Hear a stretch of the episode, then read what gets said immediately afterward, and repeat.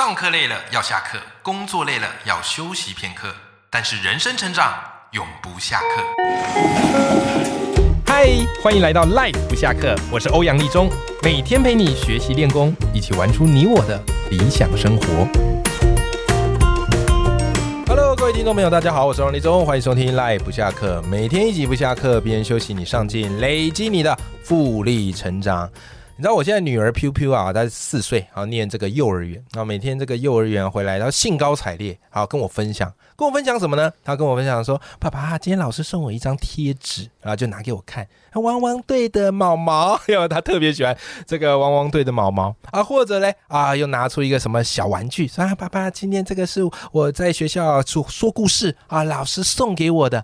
哦，所以她每天去学校好快乐啊。好，那其实我也发现一件事啊，就是常常我们在这个教孩子的时候，我们会给孩子一些适度的奖励。哎呀，表现不错，给你个小贴子啊，小玩具啊，或者这个奖学金，对不对？啊，当然用奖励式的引导学习是一个方式。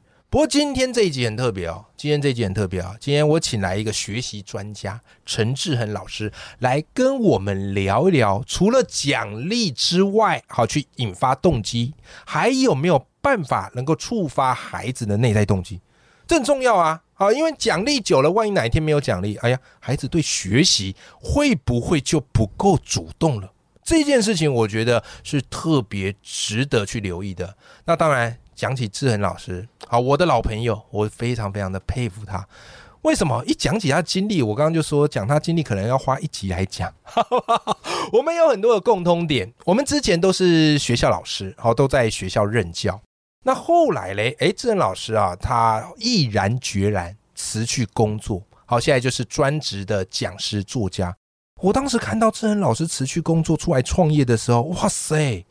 我简直佩服的五体投地，你知道吗？想说天哪，他怎么那么有勇气呀？哦，然后隔没几年之后，我就步向志恒老师的后尘了。所以他算是我辞职界的前辈啊。OK 啊，那我们今天先邀请到我们的大来宾陈志恒老师。Hello，李总好，哎，各位听众朋友，大家好，我是志恒。先跟大家分享，志恒老师最近出了一本新书啊，这本新书完全就跟他的学习辅导的专业是环环相扣的。这本新书的书名叫做《陪伴孩子高效学习》，我自己读完非常喜欢啊，所以志恒，你看我上面做了这个满满的标签真的，真的，很多人问我说：“哎，欧阳老师，你读每一本书都会做标签贴吗？”我说：“没有，因为你要做标签贴，至少这本书你要读两遍以上。是好，只有我真正觉得非常实用、扎实的好书，我才会读第二遍以上。所以我很喜欢这本书，而这本书也会固定放在我的书架上的案头，然后离我最近的这个书架。嗯 OK，那这其实我喜欢你这本书的原因，是因为你不仅谈学习策略，其实你还谈了一个非常深刻的议题。就是学习动机的问题是 OK，那这因为我们常常鼓励孩子读书嘛，那最简单的方式我们会给孩子奖励。对我以前也会给学生奖励，也给我孩子奖励。哎，可是我读完你书才发现，其实给奖励是一种满足他的外在动机。对，可是你有提到，我们学习的动机其实有四个来源，是对不对？来跟我们听众朋友分享一下好吗？好，学习动机这四个来源呢，哈，第一个叫情感。情感，情感是什么意思？简单来讲，我对于读书学习，我感觉怎么样？是否感觉到有趣、好玩、新鲜啊？啊，有正向的情感。我们对于会带来正向情感的事情，我们就会想去做啊。例如说吃美食啊，有幸福感，对，满足口腹之欲啊，这个我们会想去做啊。或者说呢，我们去玩打电动，这些会带来正向情感。所以呢，有些老师呢上课啊，非常的有趣。多变创新，例如说欧阳老师的课，哎呀，这你也可以拐过来，是，我们就会想不断的想去上，欲罢不能。啊，所以有趣也算是一种刺激，是没错。那呃，有一些课程的内容本身我就感兴趣，是。啊，或者呢，我在学习的时候，它可以跟呃日常生活能够连接有关联性，那这些东西都会让我感觉到有趣好玩，没错，那么我就会想要持续投入，好，这是第一个。好，那可是光是有趣好玩，光是正向情感不够啊。对啊，因为呢，你想到考试，考试哪里会有趣，对不对？好，所以还要有第二个叫价值。嗯，价值是什么？价值就是我对于读书学习，我认为读书学习的重要性在哪里？哦，OK，我们对于一件事情，如果找到它的意义跟价值，或者背后它会带我带给我长远的好处，我能够明确的找得到的话，那么我就会比较愿意。投入其中，纵使有很多的痛苦，纵使有很多的困难，所以有很多的孩子其实上也会问一个问题，就是老师那。我读书的意义是什么？哎，这这倒是哦。我干嘛读书？读书这么辛苦。好，那我相信不同的人会给孩子不同的解答。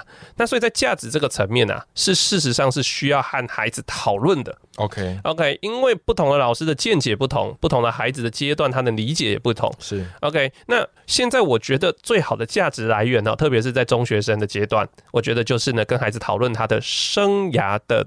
目标哦，生涯规划啊，所以我们现在一零八课纲不是很常讲说，哎，要找到自己的兴趣，找到自己的方向吗？对。然后我们可以呢，呃，依着我们的兴趣跟方向，然后回过头来规划我们的学习历程。透过因为我有兴趣的方向跟方向，所以呢，我愿意投入一些学习，我可以主动开始学习。没错，我们说这叫自主学习嘛，对不对？嗯。OK，所以这个叫做价值。OK，好。可是光有价值，光光有情感不够。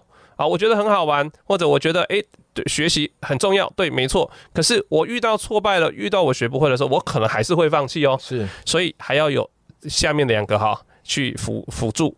好，第三个呢叫做呃自我效能。嗯，自我效能，我觉得应该是最重要的。什么叫自我效能？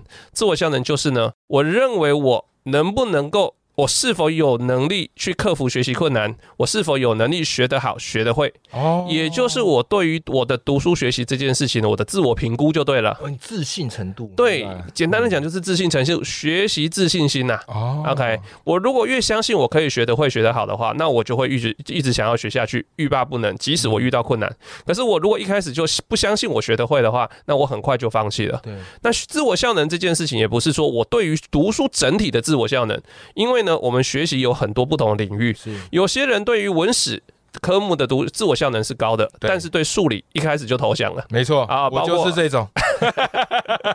是，那有些人呢？哎，在数理逻辑方面，哎，他特别强，但是文史或者要背诵记忆，他就举白旗了。然后，所以呢，不同的科目有不同的自我效能感，但自我效能感是最重要的。嗯，那一个孩子呢，只要自我效能感是越低落的话，基本上他离放弃学习就不远了。是，那为什么一个孩子自我效能会低落？这个是我们要去探究的哦。为什么有的人自我效能高，有人自我效能低？很简单来讲，就是他在学习过程里面累积的成败经验如何啊？如果我以前读书学习，我的作业都能够得到好成绩，我考试都可以考得很好，我当然会越来越有信心嘛。没错，我的成功经验很多，可是我怎么考就是不不及格，我怎么努力就是学不会，久了我很快就不想要给自己机会了，我只会觉得我在浪费时间而已。OK，好，那我就觉得打电动，我自我效能还 比较高嘛。我在电动里面神挡杀神，佛挡杀佛。没错，关关难过关关过，我哪管我课业学习如何呢？嗯，好，那最对最后一个呢，哎，也很重要，也是被我们忽略的，叫做自我控制。哎，那自我控制这件事哈，我用白话文讲，就是我在读书学习的时候，我的身心状态是否良好？哦，我是否是稳定的？是平和的？而且呢，我是否是感觉到自在的、放松的？哦，我们后来发现呢，读书学习的时候，你感觉到压力越大、越紧绷的时候啊，我们大脑的专注力、我们的呃这个意志力，还有包括我们的理解力都会下降。可是，如果我的身心状态是处在一个安稳的、安定、放松的状态的时候，基本上不止我的学习状况、记忆力、理解力都会比较好哦，我的创意也都会迸发出来哦。哎，这一块我觉得真的是比较忽略的，是。因为在课堂上很少会告诉学生说你怎么样去调控你的身心，嗯，你怎么让自己身体放松，所以大部分孩子其实不会。但你的书里其实有教到怎么去做的，对。对不对？嗯，好，所以顺着这个主题好不好？顺着这个，那我接着就想进一步来请教这个志恒老师，因为你书里其实有教到说我们怎么样去做一些自我控制，是。好，甚至孩子其实，在读书的时候，因为他现在是青少年时期，对，那青少年时期是烦恼很多，再加上荷尔蒙啊又分泌的比较旺盛一点点，是，所以他们这个情绪起伏是很大，对，因此我知道哈，这个家长哈，你去陪伴孩子读书然后学习，你会发现，哎，你稍微一点关心。哇塞，他就跟你翻脸，就觉得莫名其妙，对不对？但这你其实，在书里有教孩子几个情绪调控的方法，嗯，跟我们分享其中一招，好不好？好，我事实上啊，我很想要分享两招，来来来，加码，我们这绝对欢迎的。好啦，其中一招呢，基本上最简单就是。教孩子深呼吸的调控。嗯，那因为呼吸能够调控我们的自律神经，是，所以深呼吸，很深的吸一口气，然后慢慢的吐气，用嘴巴慢慢吐气，不断的重复这个动作，基本上呢，大部分的人在压力或焦虑的时候都会慢慢平静下来。那如果小一点的孩子，他不太知道什么叫深呼吸，你可以请他躺下来，嗯，然后在他的肚子上放一个抱枕或者是一个娃娃，嗯，然后告诉他说，你吸气的时候，你的肚子会慢慢隆起，你就会看到那个抱枕慢慢的啊隆起啊，然后吐气的时候，抱枕会慢慢的下降，这个叫做深呼吸，哎，他就很容易明白啦。好，但是呢，我觉得呢，不管方法再多哈，对，呃，你如果。讲的话，孩子不想听也没有用了。啊，或者你叫孩子自己去看《智能老师》这本书哦，他也不想去看呐。是，所以我觉得帮助孩子状态调控最好的方法就是爸爸妈妈你自己也要身心稳定下来。这句话非常的务实。是你如果自己都焦躁不安，在旁边碎碎念，然后呢，啊，孩子呢放太放松，你也念；孩子太紧绷，你也念，什么？都不满意，那孩子能够放松才有鬼。这个就是孩子他压力紧张的来源。对，确实，确实，确实。OK，所以这一招非常的实用哈，就是有效的深呼吸。其实我发现大部分因为我们生活非常的匆忙啊，对，所以我们真的很少好好的深呼吸。我们的呼吸都是非常短，然后非常急促，有时候会有点喘不过气来的感觉。对对，对不对？好，所以这一招哈，你很适合去用用。我跟你讲，智仁在书里写了三招了，好不好？另外两招他很想讲。但是我不准他讲，因为这个啊要留给用功的读者哈，自己进去学就会知道了，好不好？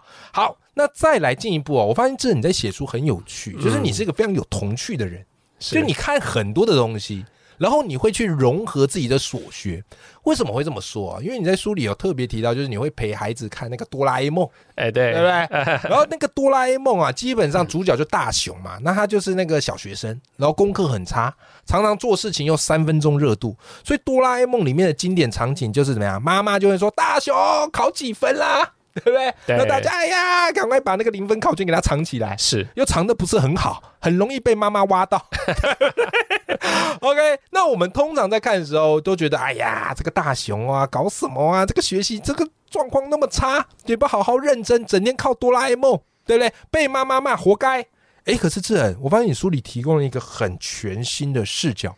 你说，当然了，大雄学习不认真，这个是有他必须要自己改进的地方。哎，可是大雄妈妈的沟通方式也是有值得探讨的地方，来跟我们分享一下好吗？是是是，其实啊，我后来发现啊，关键真的在他妈妈身上。这个这个妈妈求好心切嘛，所以就最喜欢做的事情就叫碎念。嗯，所以只要靠大雄啊考不好或者犯的错，就是把大雄抓到他的面前，然后两个人呢就面对面，然后爸爸妈妈就开始念经啊，然后大雄还念念念念到都打瞌睡了，一次就是两个小时、三个小时起跳，哎，谁受得了啊？嗯，可是如果呢？妈妈呢，能够发现，事实上，大雄即使呢摆烂，即使不太念书，但是有的时候也会奋发图强哦。嗯，有的时候可能小叮当啊，哆啦 A 梦不小心透露年纪了哈。